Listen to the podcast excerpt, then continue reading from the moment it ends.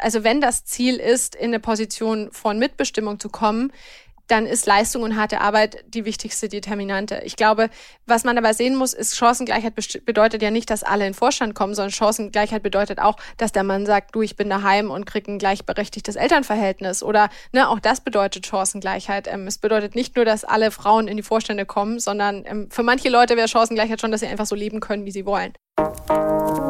Herzlich willkommen bei How to Hack, dem Podcast von Business Punk. Schön, dass ihr dabei seid und jetzt Ohren auf, denn bei uns verraten euch erfolgreiche Gründerinnen und Gründer, Macherinnen und Macher und Kreative, was sie in ihrem Job anders machen. Unsere Gäste erklären euch ihre persönlichen Tipps und Hacks fürs Arbeitsleben. Das Beste daran, hier wird nicht um den heißen Brei herumgeredet, sondern es gibt handfeste Learnings. Ich bin Jana, Fernsehredakteurin und Moderatorin und ich freue mich riesig, Gastgeberin dieses Podcasts zu sein. Schön, dass ihr wieder mit dabei seid. Heute ist ja Weltfrauentag und deshalb erwartet euch jetzt eine Sonderfolge, die es in sich hat. Und ja, ganz wichtig, sie ist etwas für Männer und Frauen. Und ich bin ganz ehrlich, als ich den Titel von dem neuen und ersten Buch unserer heutigen Gästin gelesen habe, da war mir direkt klar, ich will mehr wissen. Der Titel lautet nämlich Dinge, die ich am Anfang meiner Karriere gerne gewusst hätte, warum im Berufsleben nicht alle die gleichen Chancen haben und wie wir uns trotzdem durchsetzen. Wumms. Also der Titel hat schon mal ordentlich in sich. Und genau darüber spreche ich jetzt auch mit der Autorin Miriam Trunk. Sie ist Anfang 30 und gehört zu den jüngsten Führungskräften Deutschlands. Sie ist Chief Cross Media Officer und Chief Sustainability und Diversity Officer bei RTL Deutschland. Und deshalb direkt ein Hinweis an euch, wir haben beide den gleichen Arbeitgeber, damit ihr Bescheid wisst. Sie wurde ausgezeichnet als Top 30 bis 30 im Journalismus, Top-Nachwuchsführungskräfte Medien und Radiomanagerin des Jahres ist sie auch noch geworden. Und jetzt ist sie auch noch Buchautorin. Warum gerade die ersten fünf Jahre im Beruf entscheidend sind. Warum man streiten lernen muss, warum man Vorbilder braucht und ja, warum ein gutes Netzwerk der Schlüssel ist und, und, und. All das hört ihr jetzt. Ich sag euch, mitschreiben lohnt sich. Ich hätte gerne vieles davon schon deutlich früher gewusst. Das könnt ihr mir glauben. Los geht's. Liebe Miriam, toll, dass du heute am Weltfrauentag bei uns zu Gast bist. Danke für die Einladung. Ich freue mich sehr. Du weißt, das ist natürlich kein Zufall, dass wir dich eingeladen haben. Wir haben dich nicht ohne Grund hier eingeladen. Zum einen bist du Chief Cross Media Sustainability und Diversity Officer bei RTL Deutschland, also die oberste Kämpferin für Vielfalt und Diversität. Und zum anderen ist gerade dein erstes Buch rausgekommen. Dinge, die ich am Anfang meiner Karriere gerne gewusst hätte. Warum musstest du dieses Buch schreiben? Ich glaube, ich habe in den letzten Jahren so einen Prozess durchgemacht. Ich hab, ähm, bin ja mit 27 in meine erste Geschäftsführerinnenposition gekommen und habe gemerkt, oh, irgendwie sind hier ganz wenige Frauen und irgendwie sind hier alle Menschen weiß und also nicht nur im Unternehmen, sondern vor allem auch außerhalb mit Partnerinnen, mit Partnern. Ähm, und darum, darüber kam so ein Prozess, nämlich die Beschäftigung mit den Ursachen. Und ähm, ich habe relativ schnell festgestellt, es sind nicht die bösen Männer, die der Grund sind, warum da so wenige Frauen sind, sondern es sind Strukturen und Denkmuster und Annahmen, die auch teils ich selbst verinnerlicht hatte. Und ähm, dieser Prozess, ja, der ging irgendwie immer weiter und irgendwann dachte ich, oh, ich möchte das gern aufschreiben und habe aber nicht nur meine eigenen Erfahrungen, sondern vor allem die von 15 anderen Frauen ähm, in diesem Buch verarbeitet. Denn ich habe gesagt, okay, wenn ich ein Buch über Vielfalt schreibe, dann brauche ich auch vielfältige Perspektiven und ich habe ja auch nur die eine. Welche anderen Personen kommen zu Wort? Es sind 15 Frauen, die in ihren Bereichen Hürden überwunden haben oder es in Positionen von Mitbestimmung geschafft haben. Also es sind Autorinnen wie zum Beispiel Alice Hastas oder Tupoka Ogette, ähm, Politikerinnen wie Tessa Ganserer, ähm, aber auch ähm, Vorstände aus deutschen Unternehmen wie Sigrid Nikutta von der Bahn oder Unternehmerinnen wie Tijen Onaran oder auch eine Diana zur Löwen. Also ich habe versucht, möglichst viele Facetten von Diversität abzubilden, sowohl was ähm, Herkunft angeht, aber auch was den beruflichen Alltag ähm, betrifft, den die jeweiligen Frauen hatten. Und es war eine unglaublich spannende Reise durch ganz Deutschland. Bin ich äh, mit einem Mietauto gefahren und habe versucht, möglichst viele Frauen zu treffen. Sigrid Nikutta habe ich natürlich in der Bahn interviewt, was auch sonst ähm, für, für jemand, der bei der Deutschen Bahn im Vorstand ist. Und ähm, ja, war, war unglaublich bereichernd. Und als ich dann das Buch geschrieben habe und auch diese Perspektiven nochmal rück rückblickend ähm, gelesen habe, habe ich gemerkt, okay, die Erfahrungen decken sich in vielen Punkten und trotzdem gab es Unterschiede, die auch zeigen, welche Rolle eben zum Beispiel soziale Herkunft oder auch wie man ausschaut spielt. Dein Buch beginnt mit einem Hinweis auf Wahrscheinlichkeitsrechnung. Eigentlich müssten demnach alle Menschen genau die gleichen Chancen haben. Haben sie aber nicht, wie wir ja alle wissen. Woran liegt das? Es ist wahnsinnig kompliziert. Ich sag mal so, das Buch hat 320 Seiten und ich glaube, ich habe nicht rumgelabert. Ebenso kam diese Frage auf und das war auch meine erste Beschäftigung mit diesem Thema. Vor vier Jahren habe ich einen Text für ein Branchenmagazin geschrieben, habe gesagt, okay, wenn in der Urne, in einer Urne blaue und in der anderen rote Kugeln sind, ist die Wahrscheinlichkeit 50-50, dass ich eine rote und eine blaue ziehe. Wenn ich eine Kugel ziehe und sie nicht zurücklege, ist die Wahrscheinlichkeit höher, dass die andere Farbe die nächste ist und so weiter. Und warum funktioniert das nicht bei der Verteilung von Mitbestimmung in Deutschland? Sei es Mitbestimmung in Vorständen in der Wirtschaft, aber auch in der Politik und auch wenn es um Führung in der Gesellschaft geht, wenn wir uns auch Vereine oder, oder auch Führungspositionen im, im sozialen Bereich anschauen. Und ähm, so kam, so kam diese Beschäftigung, weil ich gesagt habe, okay, es muss eine bedingte Wahrscheinlichkeitsrechnung sein. Es muss ein Ereignis zwischengeschaltet sein zwischen diesen Urnen, die zumindest was Gender angeht, am Ende der, der Schulzeit und des Studiums stehen und ähm, dem, was wir dann eben in Positionen von Mitbestimmung sehen. Und ich habe vier große Bereiche aufgemacht in diesem Buch. Der erste ist Sprache, der zweite ist Tradition, der dritte ist Netzwerke und der vierte ist Macht. Und das sind so für mich die großen Überthemen für die Dinge, die eben dazu führen, dass wir nicht nach stochastischen Wahrscheinlichkeiten ähm, in Führungspositionen enden. Dann lass uns da doch direkt mal richtig reinsliden. Fangen wir an mit dem Thema Sprache. Was hält uns da zurück? Zum einen fand ich sehr auffällig in meiner Recherche, aber auch in Studien, die ich gelesen habe, dass über Frauen sehr anders gesprochen wird als über Männer. Also es gibt zum einen ganz andere Bewertungskriterien, auch wenn du über Politikerinnen im Wahlkampf die Berichterstattung anschaust, da wird eben nicht nur über ihre Inhalte gesprochen, sondern auch darüber, wie sie ausschauen, wie ihre Stimme ist, ob die hoch oder tief ist, ob ihre Schuhe flach oder nicht flach waren, ob sie Familie haben oder nicht. Also das sind einfach wie, ich nenne es wie in so einem Musikstück, wo es eben noch weitere Stimmen gibt, die mitspielen und die dazu führen, dass die Melodie ganz anders klingt. Ähm, und das war für mich eine der Erkenntnisse, die ich natürlich irgendwie schon so im Gefühl hatte, aber das nochmal belegt zu sehen. Zum anderen, ähm, und Gendern ist natürlich ein Reizthema, aber ähm, ich habe gesehen, was es für einen Unterschied macht, ob wir in unserer Sprache alle ansprechen oder ob wir eine Gruppe ansprechen und den Rest mitmeinen. Also zum Beispiel Mädchen, die, also es gab eine Studie, wo eine Gruppe ähm, wurde quasi, hat gendergerecht ähm, über Berufsbilder erklärt bekommen und die andere Gruppe im generischen Maskulinum, also nur Männer, also die Ingenieure und die Journalisten und die Bauarbeiter. Ähm, und die Gruppe, in der gendergerecht gesprochen wurde, also von Ingenieurinnen und Ingenieuren und Astronautinnen und Astronauten, da haben auch die Mädchen gesagt ähm, am Ende des Unterrichts, ja, ich glaube, Ingenieur ist auch ein Beruf, den Frauen machen können oder Ingenieurin. Und bei der anderen Gruppe war klar, ja, das sind Männerberufe und das sind Frauenberufe. Also dass schon ganz früh unsere Sprache einfach, ähm, einfach eine Prägung ähm, auch in die Rollenbilder oder in die Welt, wie wir sie sehen, gibt. Und zuletzt habe ich festgestellt, dass ganz viele der Diskriminierungserfahrungen, die nicht nur Frauen machen, sondern auch alle diskriminierten Gruppen. Und wie gesagt, ich habe versucht, einen intersektionalen Ansatz, in dem ich eben, es geht nicht nur um die weiße Frau, die in den Vorstand will, sondern es geht um Mitbestimmung, um Chancengleichheit, dass wir für ganz viele dieser Erfahrungen kein Wo keine Worte haben. Und dass wir, dadurch, dass wir ja erst relativ kurz überhaupt über diese Themen sprechen, ähm, ganz oft, es sind so Schmerzen, für die wir keine Diagnose haben. Also ich nehme das Beispiel, wenn ich zum Arzt gehe, ich hatte zum Beispiel vor ein paar Jahren einen Autounfall und hatte unglaubliche Schmerzen im Brustbereich und habe mir alles vorgestellt von einem, dass irgendwie eine, die Rippen gebrochen sind, dass mein Lungenflügel kollabiert ist. Ich habe äh, ganz viele verrückte Bilder im Kopf und das Wort gebrochenes Brustbein, das war meine Diagnose. Und dieses Wort hat zum einen diesen Schmerz in was Konkretes verwandelt, zum anderen aber auch konnte ich anderen sagen, du drück mich nicht so fest, mein Brustbein ist gebrochen. Oder wenn Leute gesagt haben, was ist los mit dir, konnte ich sagen, du, ich habe ein gebrochenes Brustbein, in sechs Wochen ist wieder gut. Bei gesellschaftlichem Schmerz ist das anders. Wenn ich die einzige Frau im Raum bin oder die einzige Person, die nicht weiß ist oder die, also verschiedenste Erfahrungen, dann ist das ein Schmerz, den ich spüre und ich kann den zwar beschreiben und sagen, ich glaube, daher kommt's, aber es gibt kein Wort, keine Diagnose dafür.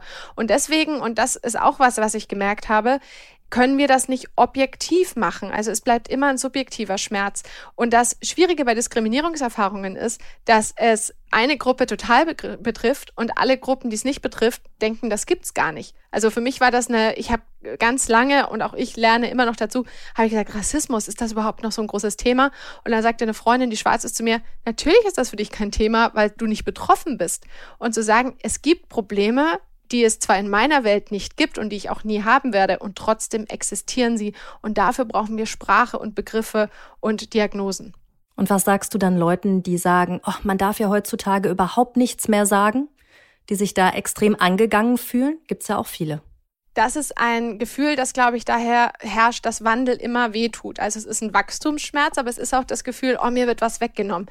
Also die einfache Antwort ist, du darfst doch alles sagen. Es gibt, du kannst Worte sagen, die verletzen, die beleidigen, die erniedrigen, aber du wirst vom Gesetz her, es wird niemand kommen und dich dafür verhaften. Also du darfst alles. Die Frage ist, was willst du? Denn inzwischen weiß man, wenn du gewisse Worte sagst, das sind halt rassistische Worte, dann bist du halt der Mensch, der ein rassistisches Wort gesagt hat. Du darfst es sagen. Die Frage ist, willst du es denn sagen? Und das hat Tupoka Ogette mir in unserem Gespräch so eindringlich geschildert, dass sie gesagt hat, ich bin nicht die Polizei, die sagt, diese Dinge darfst du und diese darfst du nicht, sondern sondern du musst entscheiden, was willst du? Und willst du jemanden verletzen? Willst du rassistische Stereotype ähm, reproduzieren? Willst du sexistische Worte sagen? Du, wenn du das willst, du darfst das. Es gibt kein Gesetz, das es dir verbietet. Dann bist du halt der Typ, der, der sexistische Worte benutzt hat. Und das ist, glaube ich, ganz wichtig. Aber diese Frage, was darf man denn noch, das hat ja auch so eine gewisse Verzweiflung, die damit einhergeht, dass man sagt, boah, irgendwie hat sich hier was verändert und ich war immer Teil der privilegierten Gruppe. Also das, das Tückische an Privilegien ist ja, du bekommst sie völlig random zugeteilt und du, du, bis du dich damit beschäftigst, weißt du nicht. Also ich wusste auch nicht, dass es, was du ich ja für auch. Privilegien habe. Ne? Haben wir. Schreibst du ja ganz offen auch. Ganz offen. Total. Also genau. Ich glaube, es ist total wichtig, seine eigenen Privilegien zu kennen. Und ähm, und ich glaube, dieses Gefühl zu haben, oha, irgendwie wird mir hier was weggenommen, was vorher völlig normal war, dass ich es hatte. Und sei es nur rausgehen zu dürfen und, ein, und einen blöden Spruch zu sagen, zu schreien und keiner reagiert negativ drauf. Das ist, glaube ich, eher dieses Gefühl, so ein Wachstums- und vielleicht auch ein gewisser Verlustschmerz in der Gesellschaft. Okay, also wir können festhalten, Sprache ist eins der Dinge, die du am Anfang deiner Karriere gerne gewusst hättest. Was für eine Macht Sprache hat? Das kann man genau. festhalten. Und du sagst in deinem Buch, also ich habe ja auch schon ein bisschen was gelesen, und das fand ich so spannend, ähm, dass die ersten fünf Berufsjahre entscheidend sind für die weitere Karriere. Und das fand ich total krass. Also ich habe meine ersten fünf Berufsjahre auf jeden Fall schon hinter mir. Habe ich die richtigen Weichen gestellt, habe ich mir da gedacht, warum hast du diese These aufgestellt, bevor wir zu den anderen Kapiteln kommen in deinem Buch?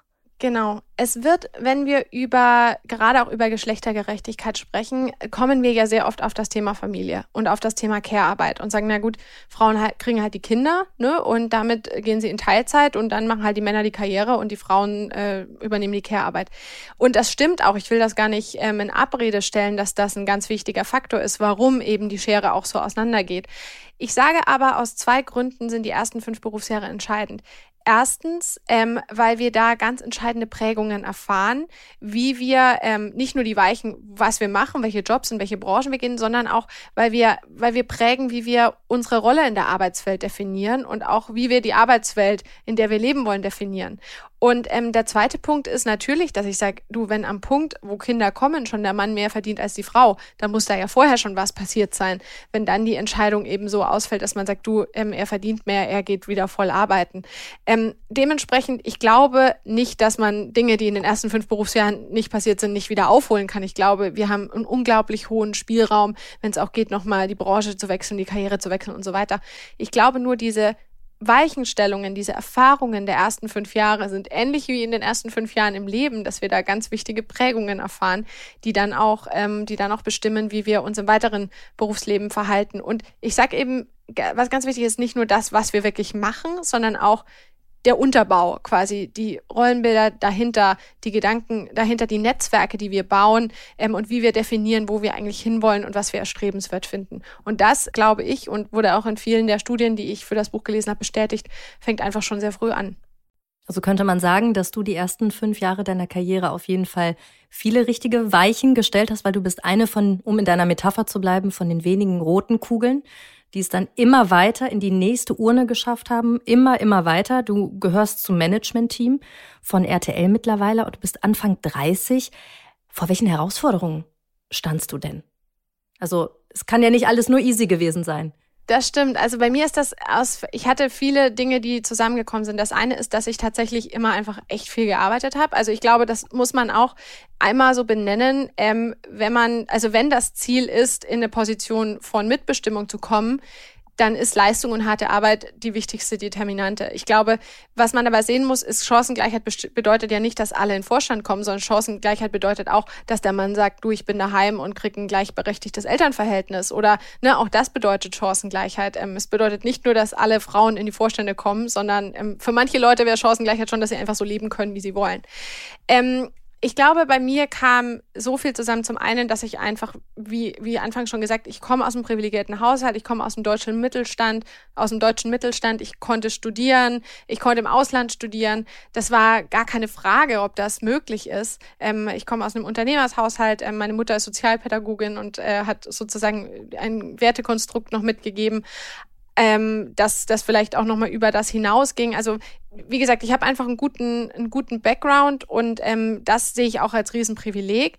Das ähm, Zweite, was ich geschafft habe, relativ intuitiv, war mir recht schnell ein gutes Netzwerk aufzubauen von Menschen, die mich unterstützt haben. Ich habe immer Mentoren gefunden, die ich, ich gendere tatsächlich bewusst nicht. Also es waren tatsächlich bei mir immer Männer, ähm, die, ähm, die mich gefördert haben, die mich gesehen haben, die gesagt haben, du, ich schlage jetzt mal deinen Namen vor für diese Position. Ähm, und das Dritte ist, glaube ich, ähm, das, was ich eben schon ansprach. Ich habe einfach unfassbar viel gearbeitet. Ich war mir für nichts zu schade. Ich habe diese Umfragen in der Fußgängerzone gemacht, die jeder oh, junge Reporter hasst. Ich auch. Ach, das ich war auch gehasst. es ist an alle, die das gerade machen. Es hört irgendwann auf. Ja. Aber wirklich zu allem, von wissen Sie die BH-Größe Ihrer Frau bis hin zu was denken Sie zur Infrastrukturabgabe. Es war ähm, wirklich teilweise ganz schlimm, aber ich habe hab einfach immer unfassbar viel gearbeitet und halt auch ähm, ganz viele unbezahlte Praktika und was man alles so macht. Aber das hat äh, sicherlich geholfen. Und dann, ähm, und das empfehle ich auch jedem, habe ich einfach recht oder ich weiß sehr genau, was ich kann und was ich nicht kann. Und ich habe immer Jobs bekommen, die sehr gut zu dem gepasst haben, was ich konnte. Und dann habe ich das gut gemacht und dann kam das nächste. Und ich glaube, Karriere funktioniert auch so, dass es einfach besser mit dir ist als ohne dich. Ne? Und ähm, dann kommst du weiter. Jetzt hast du gerade das Stichwort Netzwerk angesprochen, dass das extrem wichtig ist. Du hast dem Ganzen ein Kapitel gewidmet, das heißt in deinem Buch Alleine geht's nicht. Warum ist das so entscheidend? Und warum hättest du das auch gerne vor deiner Karriere gewusst? Ja, also Netzwerke, ich bin das total unstrategisch angegangen. Ich gehe es auch immer noch bis zu einem gewissen Punkt unstrategisch an. Ich bin einfach mit Leuten, die ich cool fand, habe ich einfach mehr Zeit verbracht. Und dann waren das ähm, in meinem Fall zum Glück auch immer Leute, die irgendwen kannten, der, der mir dann irgendwo einen spannenden Impuls oder dass ich da irgendwie ein Praktikum oder einen Job oder, oder eine freie Mitarbeit oder sowas mitbekommen habe. Ich habe die Bedeutung von Netzwerken vor allem so verstanden, auch ähm, als ich mich mit dem Punkt soziale Herkunft beschäftigt habe und welche Rolle soziale Herkunft in Berufsläufen ähm, oder beruflichen Lebenswegen spielen kann. Ähm, auch durch einige meiner Interviewpartnerinnen, die sagten, ich hatte halt nicht den Punkt nach dem Abi, dass mein Papa den Geschäftsführer von XY kannte und ich dann da mal ein Praktikum machen durfte. Oder ich wusste nicht, wie man sich beim Abendessen mit PolitikerInnen verhält. Oder ich wusste nicht, dass der Minister ein Vorzimmer hat und man lieber da erstmal reingeht, bevor man direkt direkt ins Büro rennt. Also all diese Sachen, sei es soziale Codes, aber auch, wie gesagt, Zugänge, ähm, das wurde mir vor allem in der Recherche enorm bewusst. Und da sehe ich auch eine der größten Hürden, wie die soziale Herkunft eben, dass Menschen mit mit unterschiedlicher sozialer Herkunft unterschiedliche Start Chancen im Leben haben, weil sie eben Zugänge nicht haben. Und andersrum ähm, habe ich auch über Netzwerke reflektiert, weil Frauen und Männer ein sehr anderes Netzwerkverhalten haben. Also Männer haben dieses Boys Clubs und kommen mit und noch einen trinken und dass man auch mit Leuten, mit denen man vielleicht in einem Konkurrenzverhalten steht, ähm, eher sich vernetzt oder auch, dass man sich nach oben vernetzt, dass man sagt, oh, ich schaue, dass ich irgendwie bei den Chefs mit dabei bin. Und Frauen neigen dazu eher zu sagen, oh, ich bleib lieber irgendwie in meiner Gruppe oder vielleicht sogar noch ein bisschen drunter und ich finde das total angenehm und weniger Konflikt. Und wenn jemand sozusagen mein potenzieller Konkurrentin, Konkurrent ist, dann schaue ich, dass, das, dass ich das ähm, weghalte. Auch sich gegenseitig weiterempfehlen ist was, was Männer viel intuitiver machen als Frauen. Und das fand ich total spannend und glaube halt, dass das auch ein Hebel, der dazu führen könnte, dass einfach mehr Frauen in Mitbestimmung kommen, wenn wir es einfach schaffen, uns besser gegenseitig zu unterstützen noch. Genau zu dem Thema hast du ja auch vor einiger Zeit einen LinkedIn-Post verfasst, der auch ganz gut äh, angenommen wurde, dieses sich einfach mal empfehlen. Und ich habe das gelesen und ich habe auch echt gedacht, also ich versuche das schon seit längerem, aber die Kommentare unter dem Post haben echt gezeigt, okay, da haben sich echt viele mal kurz an die Nase, an die eigene Nase gefasst.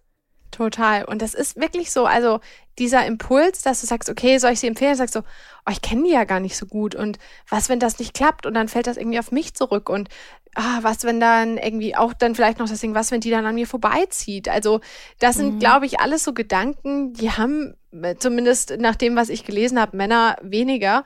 Und ähm, ich glaube, zu sagen, du, und wenn es schief geht, dann trennt man sich halt wieder. Also wenn du mich jetzt empfiehlst für irgendeinen einen anderen Podcast und das ist nichts, dann senden die den halt nicht. Und ähm, ich habe das total gelernt durch, äh, durch auch Frauen im Buch, auch eine Tijen Onaran, die immer sagt, ey, ich nenne deinen Namen, ich setze dich auf irgendwelche Listen, ich, äh, ich push dich bei LinkedIn, keine Ahnung. Also zu sagen, Feminismus und Empowerment bedeutet nicht gegen Männer, sondern bedeutet für diskriminierte Gruppen und in dem Fall jetzt für Frauen. Das kann ich bei der Tijen auf jeden Fall unterschreiben. Das hat sie bei mir auch schon an der ein oder anderen Stelle gemacht. Jetzt haben wir so ein bisschen über schon das Thema auch Biologiefrauen, also wie ticken wir. Da hast du auch in deinem Buch drüber geschrieben, aber eigentlich, dass dieser Verweis auf Biologie, also Hormone, Mutterinstinkt und so weiter, dass man deshalb weniger Karriereinstinkt hat, dass das eigentlich nicht durchgehen kann. Nee. Wie passt das, wie passt das zusammen? Das ist halt so eine schöne Entschuldigung, weil das so schön auf der, auf der Hand liegt, dass man halt sagt, naja, natürlich machen die Frauen dann keine Karriere, weil die kriegen ja die Kinder. Das ist halt so dieser offensichtlichste Unterschied und damit ja auch so eine Absolution. Was sollen wir denn machen? So ist es halt. Aber ähm, gerade das Thema Mutter ist in Deutschland sehr speziell. Also ich glaube, jeder, ich muss das dazu sagen, ich bin keine Mutter, aber ich kenne viele Mütter. Dieses Thema, das Kind gehört zur Mutter, du kannst doch dein Kind nicht in die Kita geben vor einem gewissen Alter. Auch ich bin so aufgewachsen, dass wenn jemand vor drei in den Kindergarten gegangen ist, da waren wir so, was sind denn das für Leute? So eine Art, so, war so, oh, das ist ein Krippenkind, ne, und die, was weiß ich, was die, was das alles später für, ähm, was die alles für psychische Probleme haben werden, was ja alles so überhaupt nicht stimmt. Aber man weiß auch inzwischen, und auch da habe ich ähm, ein sehr gutes Buch zitiert, ähm, dass die, dieser Mythos Mutter, diese Mutterrolle, die Bedürfnisse erfüllen kann, die kein anderer, auch der Vater nicht erfüllen könnte, mal abgesehen vom, dass man ein Kind gebärt und es stillt die ersten Monate, das stimmt nicht. Also auch in früheren Stämmen, ähm, bevor das Thema Land Landwirtschaft und damit auch Besitz losging, hat der Stamm gemeinsam die Kinder aufgezogen und die Mütter sind sehr schnell wieder ihrer Arbeit nachgegangen. Da kommt auch so Sätze wie It takes a village. Also es ist, ähm, das hat man früher gemeinsam gemacht. Und damit ist das was, was sehr konstruiert wurde, um auch natürlich Frauen in der Care-Arbeit in die unbezahlte Arbeit ähm, zu schicken. Und die Erwerbsarbeit ähm, wurde von den Männern wahrgenommen. Und leider ist es so, dass wir Arbeit auch danach beurteilen, was sie an Lohn einbringt. Und ähm, wenn du dir den Arbeitstag von Frauen, die Care-Arbeit leisten, anschaust, oder von Menschen, die Care-Arbeit leisten, sind ja auch Männer, ähm, ist der sehr viel länger ähm, als der Arbeitstag von Menschen, die in Anführungszeichen nur Erwerbsarbeiten. Er wird aber dieser dieser Arbeitsteil, der nicht Erwerbsarbeit ist, wird halt sehr viel weniger geschätzt. Und sagt man, du, du liebst doch dein Kind, natürlich kümmerst du dich. Also da müsste sich was ändern, deiner Meinung nach? Total. Da habe ich äh, auch die Kollegin Alex Zykonow, die, ähm, die ja auch bei, bei uns im Konzern in der Brigitte arbeitet, die ähm, da ein ganz tolles Buch geschrieben hat. Wir sind doch alle längst gleichberechtigt.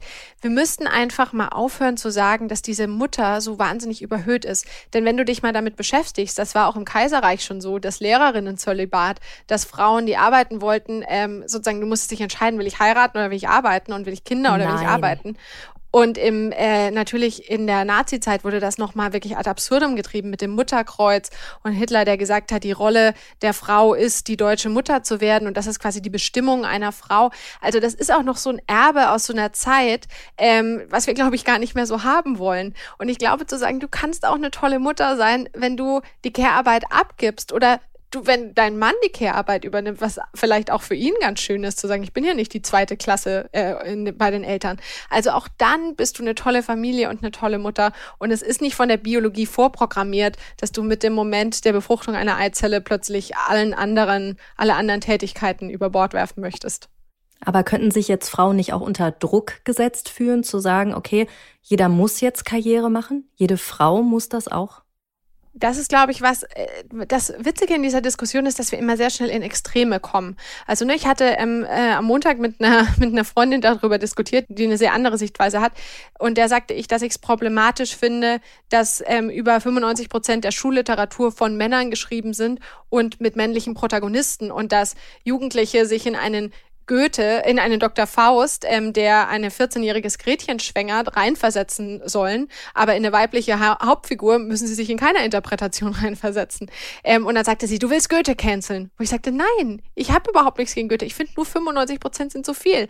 Und genauso sage ich, ähm, ich will nicht, ich will keiner Mutter vorschreiben, dass sie jetzt arbeiten gehen muss. Es geht darum, dass sie die Chance hat. Es geht um Chancengleichheit. Und das bedeutet, du hast die Wahl, was du möchtest und was du nicht möchtest. Und wenn du sagst, ich möchte möchte wieder arbeiten gehen nach drei Monaten, dann sollst du die Chance haben. Und wenn du sagst, ich möchte drei Jahre daheim bleiben, dann solltest du auch die Chance haben. Aber es heißt auch, auch ein Mann sollte die Chance haben zu sagen, ich möchte eine gleichberechtigte Elternbezie Elternbeziehung. Ich möchte 50 Prozent oder mehr der Care-Arbeit übernehmen und ich stecke nicht in einer, in einer vorgegebenen Versorgerrolle fest. Also das funktioniert in beide Richtungen. Es geht darum, alle Türen stehen für jeden offen. Du kannst entscheiden, durch welche Tür du gehen willst. Das bedeutet Chancengleichheit.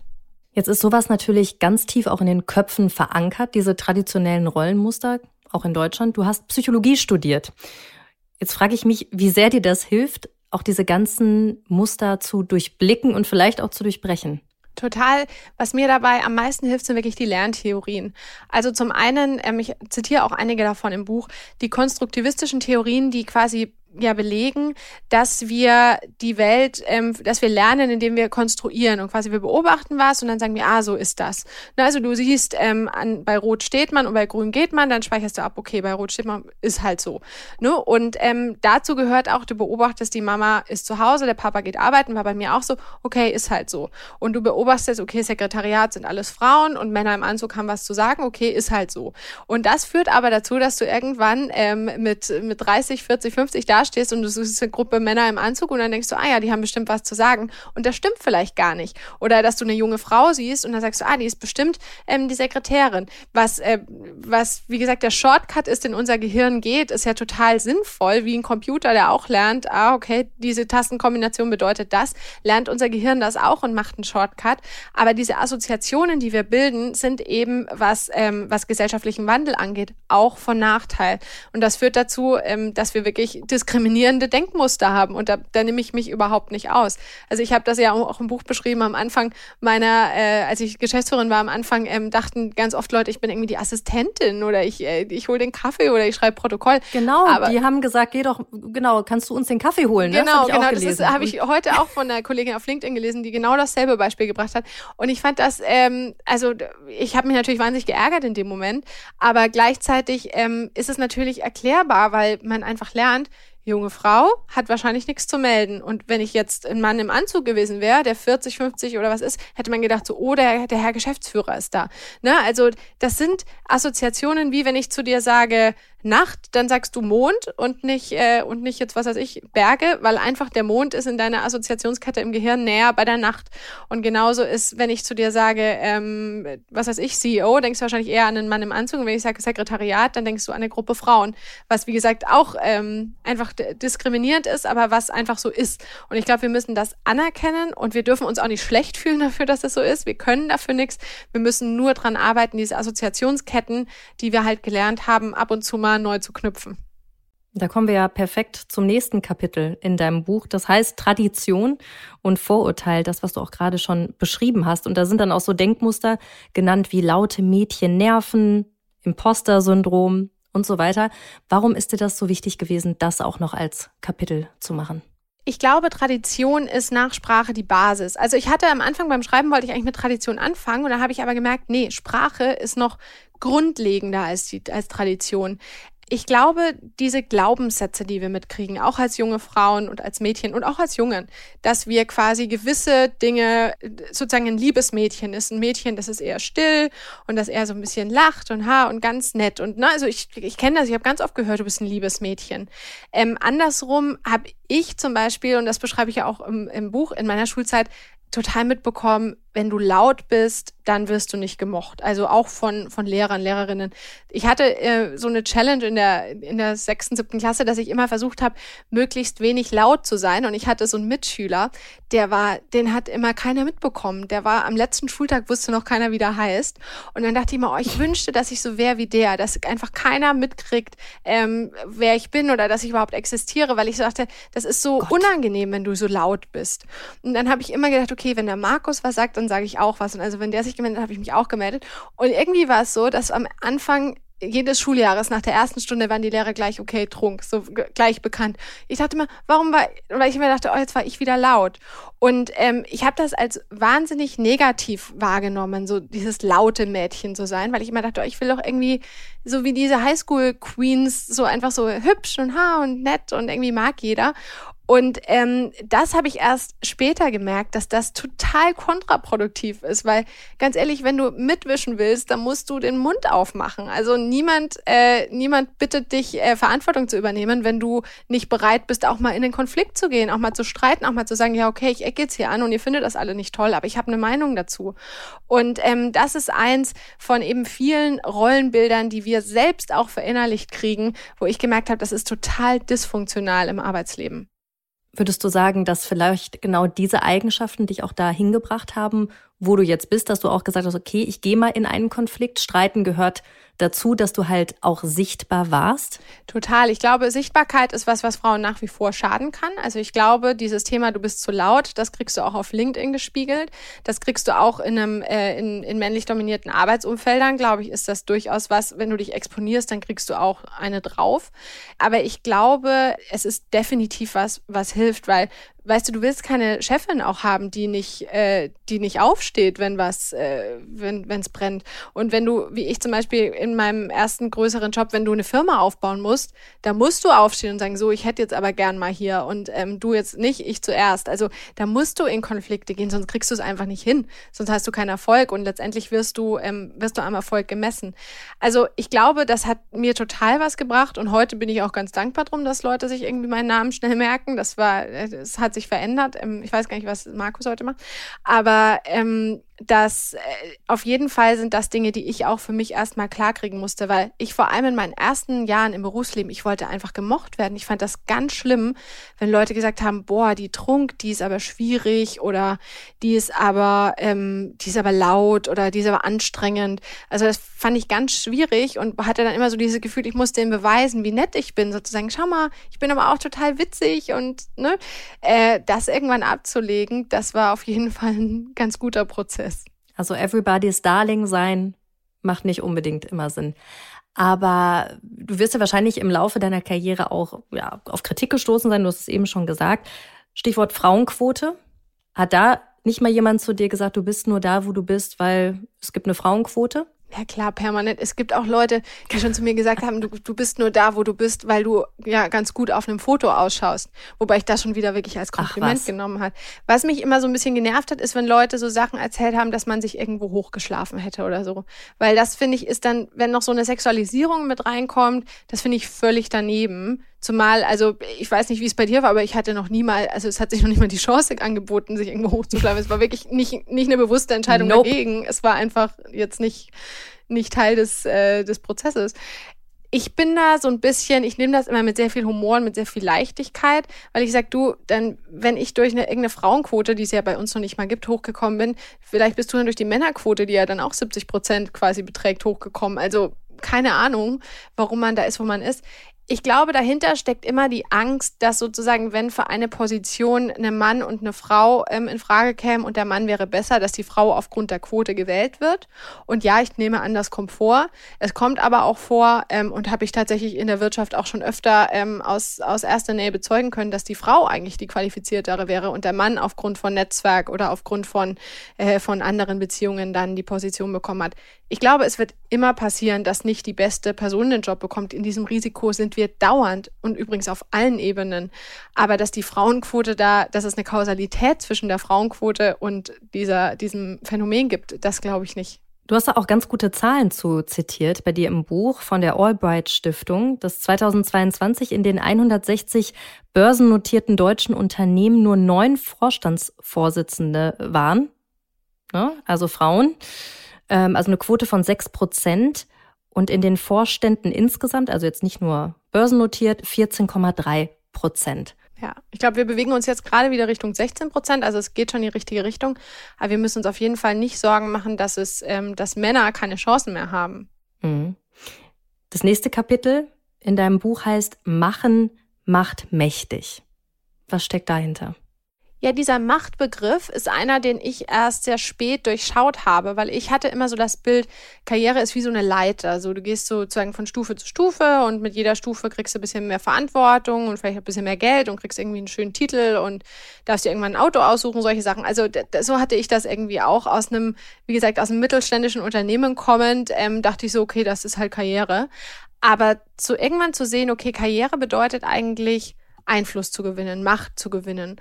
Und Macht war in meiner Definition immer was sehr Negatives. Ich dachte immer Macht, da habe ich an Diktatoren gedacht, da habe ich an irgendwie den Bösen von Aladdin gedacht, da habe ich einfach an, an ganz schlimme Dinge gedacht. Mhm. Und zu sagen, Macht ist eigentlich was Positives, weil Macht bedeutet, Menschen in eine Richtung zu bewegen, in die sie vorher nicht gegangen wären.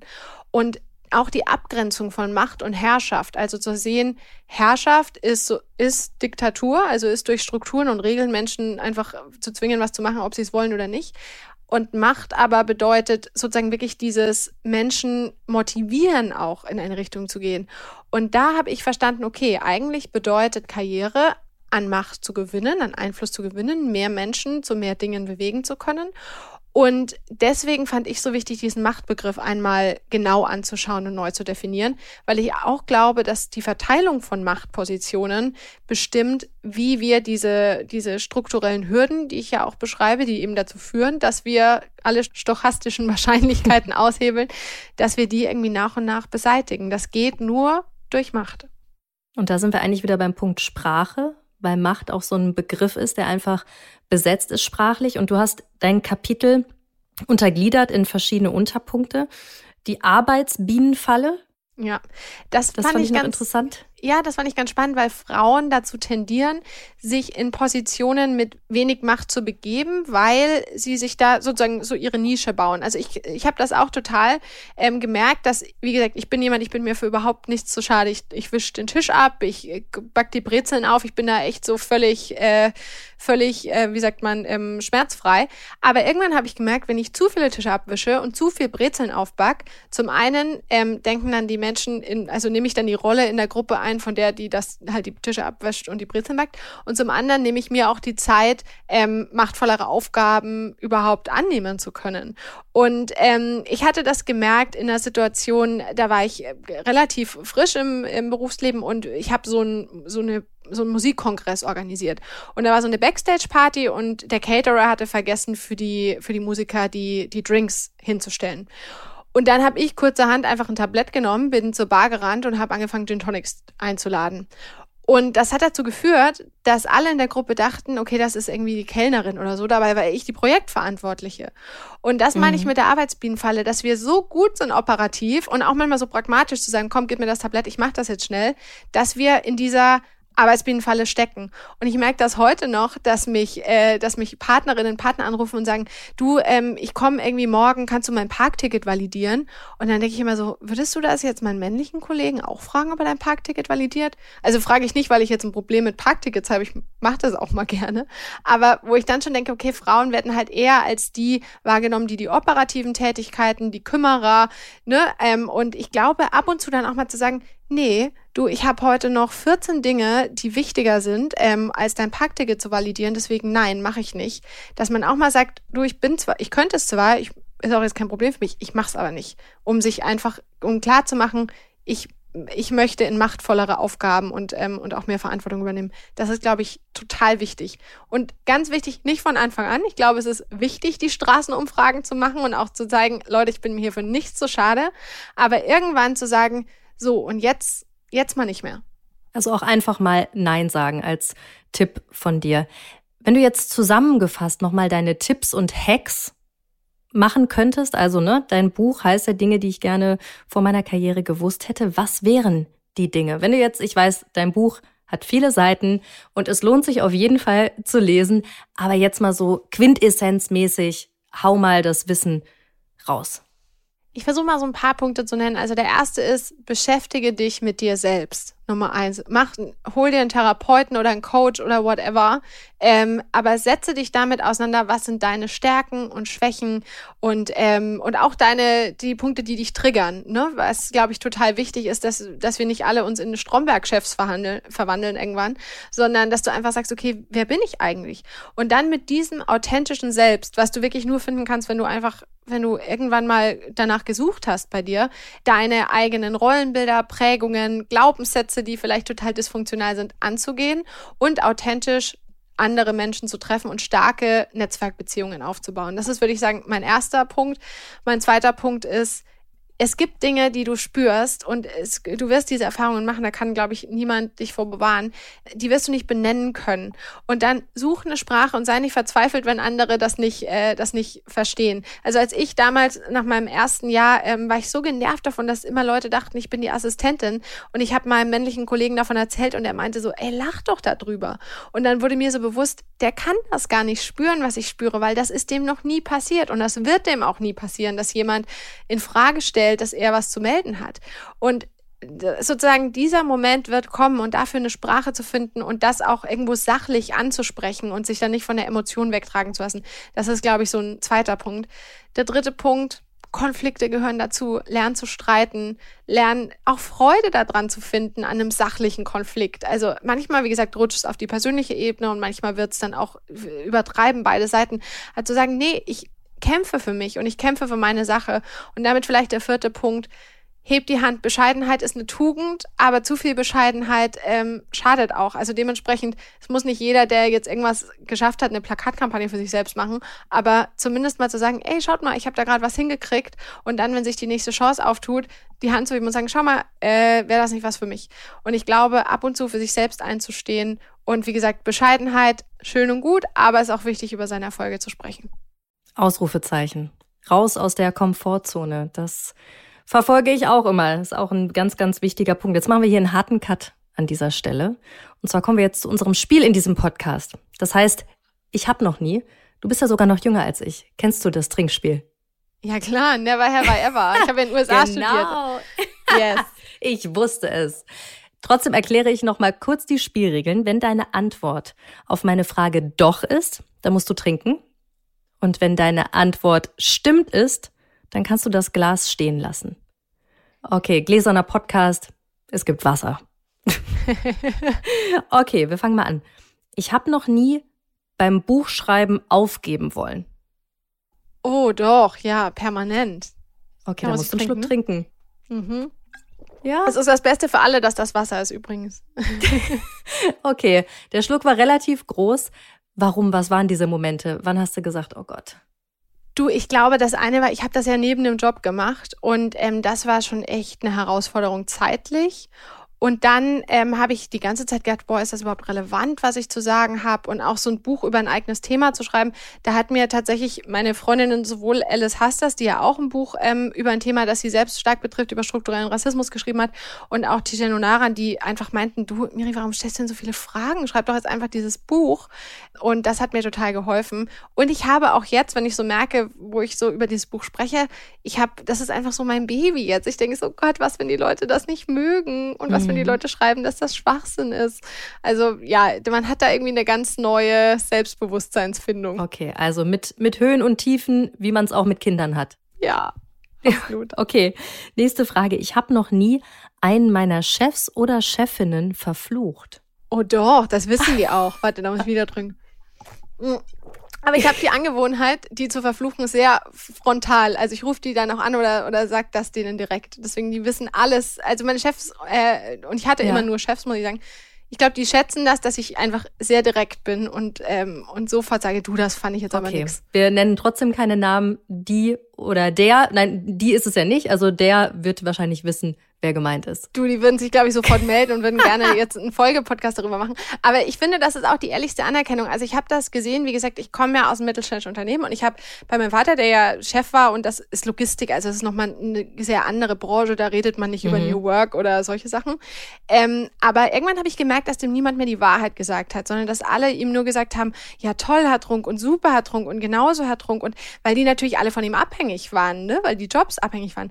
Und deswegen sage ich zu meinem Chef, die größte Wertschätzung, die ich dir geben kann, ist, dass ich ehrlich zu dir bin und dass ich dir sage, wenn ich was kacke finde und dass ich dir aber auch ganz ehrlich mhm. sage, wenn ich was toll finde. Und deswegen, wie gesagt, weil ich so gesehen habe, wie das anders läuft, ähm, finde ich, ist das eine riesengroße Wertschätzung. Und andersrum mag ich das auch, wenn die mir sagen, du, da und da und da hast du gerade irgendwie, das war daneben das finde ich ist wirklich die größte Wertschätzung, die man den Menschen geben kann. Braucht man da für Mut, um das zu machen? Man braucht vor allem ein Vertrauensverhältnis. Also ich habe mit allen meinen Chefs, die ich bisher hatte oder habe, wirklich eine gute Basis, dass wir uns kennen, dass wir uns irgendwie mögen, dass wir uns vertrauen und dass wir uns immer den Benefit of the doubt geben, dass wir es gut miteinander meinen. Und ähm, ich glaube, das ist das Wichtigste und das versuche ich auch wiederum mit meinem Team, dass die mir so vertrauen, dass sie sich auch mal trauen zu sagen, boah, Miri, das war jetzt irgendwie gerade ein Schuss in den Ofen. Okay, nächste, ich habe noch nie Frage. Ich habe noch nie etwas extrem bereut. Boah, ich glaube, ich habe noch nie was extrem bereut. Ach krass. Ich dachte schon mal so, das war jetzt nicht so toll oder so, aber dass ich jetzt echt sowas bereut hätte. Vielleicht beantworte ich das in einem halben Jahr anders, wenn das Buch raus ist. Nein. Also gehörst du auch wahrscheinlich eher zu den Personen, die eher vielleicht Dinge bereuen, die sie nicht gemacht haben? Ja, ich denke so im Nachhinein oft, dass ich viel zu viel nachgedacht habe über Dinge, dass ich mir es manchmal unnötig kompliziert mache, dass ich manchmal zu sehr auf Sicherheit bin. Ja, das denke ich schon, aber dass ich so extrem bereue, würde ich jetzt noch nicht sagen. Aber ich versuche gerade mehr so diese, äh, diese YOLO-Attitüde zu finden. Aber ich war zum Beispiel nie jemand, der wahnsinnig viel Party gemacht hat oder ich habe nie, also auch im Studium, ich war nie die, die irgendwie die größten Eskapaden hatte, aber ich dachte immer, vielleicht bereue ich das irgendwann, aber ich bin einfach nicht so ein Mensch, der so, so eine Partymaus ist. Deswegen. Aber ist doch ist halt schön. So. Ist doch schön, wenn du jetzt hier sitzen kannst und sagst, ich bereue nichts. Nee, ich brauche, also ich fand nicht alles toll und natürlich habe ich Fehler gemacht. Ich würde manche Dinge anders machen, aber ich habe jetzt nicht so die krasse, dass ich jetzt sage, boah, das war, das war krass. Ich finde das super. So eine ja. Aussage. Bei, so eine Aussage darf ich das super. für dich auch fragen? Also darf man das zurückfragen? Ja, das kannst du auf jeden Fall. Du bist auch Journalistin. Frag mich. und ich kann es dir auch direkt beantworten. Ich habe auf jeden Fall etwas, was ich bereue. Und zwar, dass ich nicht direkt nach dem Abitur noch mal ins Ausland gegangen bin. Ich habe direkt Abitur, Studium und ich bin direkt nach dem Studium habe ich bei NTV angefangen. Also ich hatte nie ein Gap. Also ich hatte nie mal Leerlauf äh, in meinem Leben und das ist etwas, was ich im Nachhinein bereue. Voll.